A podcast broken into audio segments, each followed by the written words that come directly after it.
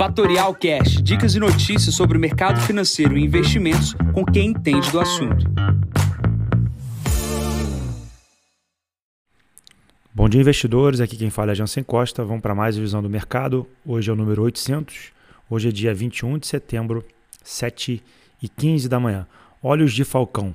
Veja as repercussões pós super quarta-feira em semana global de juros. Começando aqui por parte da Ásia. A gente está tendo as repercussões do que aconteceu ontem nos Estados Unidos, né, que foi a manutenção da taxa de juros por parte do Banco Central americano e com um indicativo, né, segundo as falas do presidente do Banco Central, de um possível aumento ainda esse ano e um corte apenas Uh, no segundo semestre de 2024. Isso gerou aí uma repercussão nos mercados da Ásia, geram aí uma, uma, um entendimento que vai ter menos fluxo indo para a Ásia em função desse aumento de juros, as bolsas caem e também é, temos aí um aperto na parte da taxa de juros uh, japonesa, que os títulos de 10 anos geram a maior taxa nos últimos anos, tá? É a máxima em 10 anos dos títulos de 10 anos, tá? Cuidado para não confundir é, essa frase. Então, Tóquio também teve perdas e a gente tem decisão uh, de toque de juros na sexta-feira. Isso deve piorar aí o sentimento por parte da Ásia. Hoje é um sentimento ruim do que aconteceu ontem nos Estados Unidos. E o minério de ferro segue em queda, caindo 1,90%, cotado ali a 116,91 dólares. Essa versão ao risco também está na Europa. As bolsas europeias anunciam a abertura de hoje, estão né, em baixa nesse momento no dia depois da queda, ah, da, perdão, da manutenção da taxa de juros nos Estados Unidos. Outra questão importante hoje, às 8 horas da manhã, a gente tem decisão do Banco Central ah, da Inglaterra e outros bancos centrais também estão anunciando ah, questões de juros essa semana. Está uma semana bastante é, importante, né? As últimas horas aqui agora, o Banco Central da Suécia e da Noruega também aumentaram os juros com as questões da inflação, tá? E o da Suíça manteve a taxa de juros uh, contrariando as expectativas uh, de alta. A gente está vendo um aperto monetário no mundo inteiro. Os juros que era transit... que a inflação que era transitória parece que não é tão transitória assim. A gente está vendo esse aumento de juros e isso gera uma aversão a risco uh, no mundo inteiro. O destaque de ontem pesa aqui na situação da Europa. Isso também muda os pares uh, das moedas globais, ou seja, mais juros num país em relação a outro vai mexer na relação de troca entre esses países. E a gente tem repercussões, obviamente, no mundo inteiro e o Brasil não é diferente. Pulando para os Estados Unidos, essa questão da manutenção de juros e até um possível aumento deve levar aí uh, para uma bolsa com um pouco menos de liquidez nos Estados Unidos. O americano médio nunca viu essa situação acontecer, nunca viu um juros nesses, nesses níveis nos Estados Unidos, nunca viu esse aperto que está acontecendo.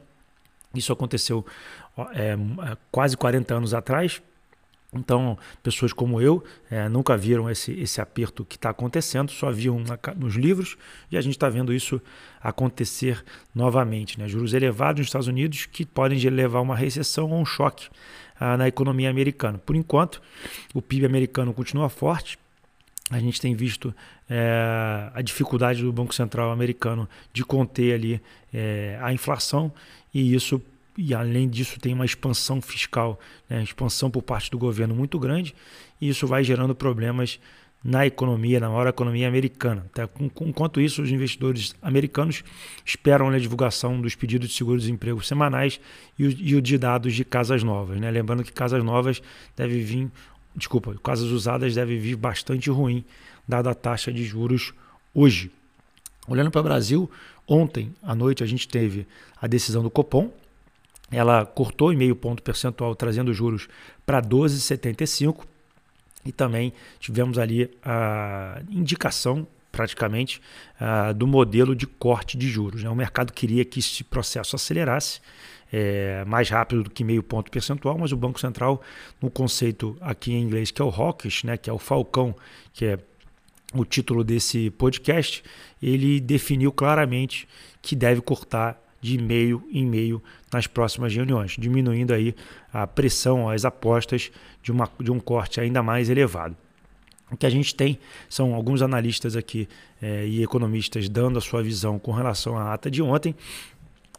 Gostaria de destacar alguns aqui para poder até facilitar o entendimento e passar para vocês qual é a nossa visão. O Copom ontem é, colocou o juros real na casa de 6,4% e está muito próximo ali de convergir para 2024 num 4,5% mais inflação. Né? 4,5% mais inflação, guarda esse número aqui que eu já comento com vocês sobre isso. Também outros economistas comentaram sobre a ênfase que o Banco Central deu no sentido da questão fiscal. Né? Ele deixou muito claro que a meta fiscal que está sendo perseguida no ano que vem deve ser é, analisada para que ver se vai ter ou não aquele chamou, famoso déficit zero por parte do Haddad. Tá?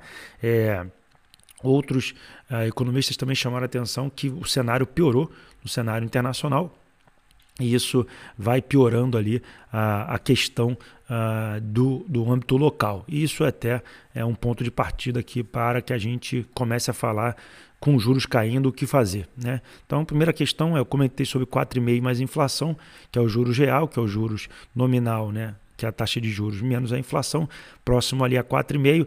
A gente tem e vem aplicando em produtos uh, inflação mais isento, com taxas superiores a isso, né? 5, 6% mais inflação, que vem hoje no curto prazo perdendo do CDI. Tá? Replicações perdendo do CDI, todo mundo vê aquele gráficozinho passando lá na tela e vê que vem perdendo espaço para isso. Mas uma inflação uh, no ano que vem e uma taxa de juros caindo, perseguir ali um número próximo de 6 mais inflação é um número bastante é, interessante para aqueles uh, que têm uma visão como nós, uh, que pode piorar o cenário internacional e você não deveria levar o seu patrimônio para a ruína. Então, 4,5%, 5%, consegue aplicar com taxas mais altas, é um ponto mais positivo. Outra questão importante é a piora do cenário internacional. É, Bolsa brasileira com corte de juros deve andar, mas não dá para andar com o mercado internacional do jeito que está. Tá? Então, se a China piorar, se o Japão piorar, se todo mundo piorar, a Bolsa brasileira não vai andar. E uma vez que ela não vai andar, até a sua ação pode estar até barata, mas ela não vai sair do mesmo local. Então, chama atenção para essa situação, né? Tomar risco apenas porque os juros no Brasil está caindo. Ele pode cair, mas frente ao mercado internacional você pode ter aí um falso voo de galinha, né? um, um, desculpa, um falso voo uh, de falcão, na verdade um voo praticamente de galinha ou de pombo, que geraria aí uh, e poderia gerar prejuízos para você. Então, manter o capital aplicado em renda fixa, pós-fixada, ganhando ali os 12,75, mais de 1% ao mês, ou mudando a, a estratégia para alguma coisa equilibrada entre inflação mais, pode ser positivo. A questão da exposição de renda variável, é importante lembrar que o horizonte precisa ser sempre um pouco maior do que um ano, dois ou três anos. Boas empresas vão passar por momentos ruins, vão continuar gerando resultado, mas as péssimas empresas, as empresas que estão bastante alavancadas, vão passar por problemas. Então, não estou dizendo para não ter renda variável, mas sim ter empresas que vão aproveitar todos os ciclos e vão passar por todos os apertos, superando aí a taxa de juros aqui no país. Tá? Enquanto isso, aqueles que estão aí buscando as oportunidades, muita dificuldade ali na alocação em multimercados e ficar de olho nessa taxa de juros que se piorar mais lá fora, ela pode continuar caindo, mas onde a gente vai ver o termômetro, pessoal? No câmbio. Tá? Então o câmbio hoje está 4,85, enquanto o Brasil estiver exportando do jeito que está.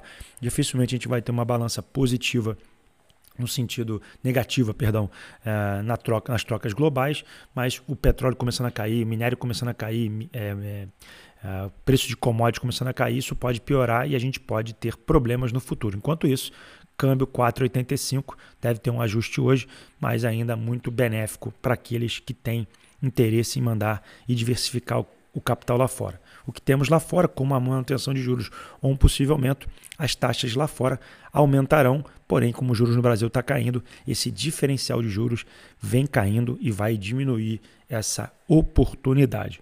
Bom, na agenda de hoje a gente tem a agenda ainda lá da questão da Assembleia da ONU, às 8 horas da manhã, a gente tem o Banco Central inglês definindo a taxa de juros. Também o, Banco Central da Turquia faz a mesma coisa. 9 e meia, pedido de seguro-desemprego nos Estados Unidos. 10 horas, definição de taxa de juros na África do Sul. 11 horas, fala da presidente do Banco Central uh, Europeu uh, na França. 11 horas também, a gente tem a confiança do consumidor na Europa. Tá? E às 11 horas da manhã termina ali os dados do dia com vendas de moradias usadas em agosto. Nesse momento, Nasdaq cai 0,63, S&P cai meio ponto percentual. Na Ásia, tudo em queda, né? com destaque para a Coreia do Sul caindo 1,75, Europa também todas em queda, caindo Uh, 1,30, uh, commodities caindo 1,37, petróleo cotado a 92 dólares e 25 o barril. O Bitcoin estável em 27 mil dólares. Bom, fico por aqui, desejo a todos uma ótima quinta-feira. Encontro vocês amanhã para mais um podcast. Bom dia a todos, ótimos negócios. Tchau, tchau. E esse foi mais um Fatorial Cash. Para mais novidades e dicas sobre o mercado financeiro e investimentos, siga Fatorial no Instagram, @fatorialinvest. Para conteúdos exclusivos, entre no nosso Telegram, Fatorial News Informa. Para saber mais sobre a Fatorial, visite o nosso site fatorialinvest.com.br.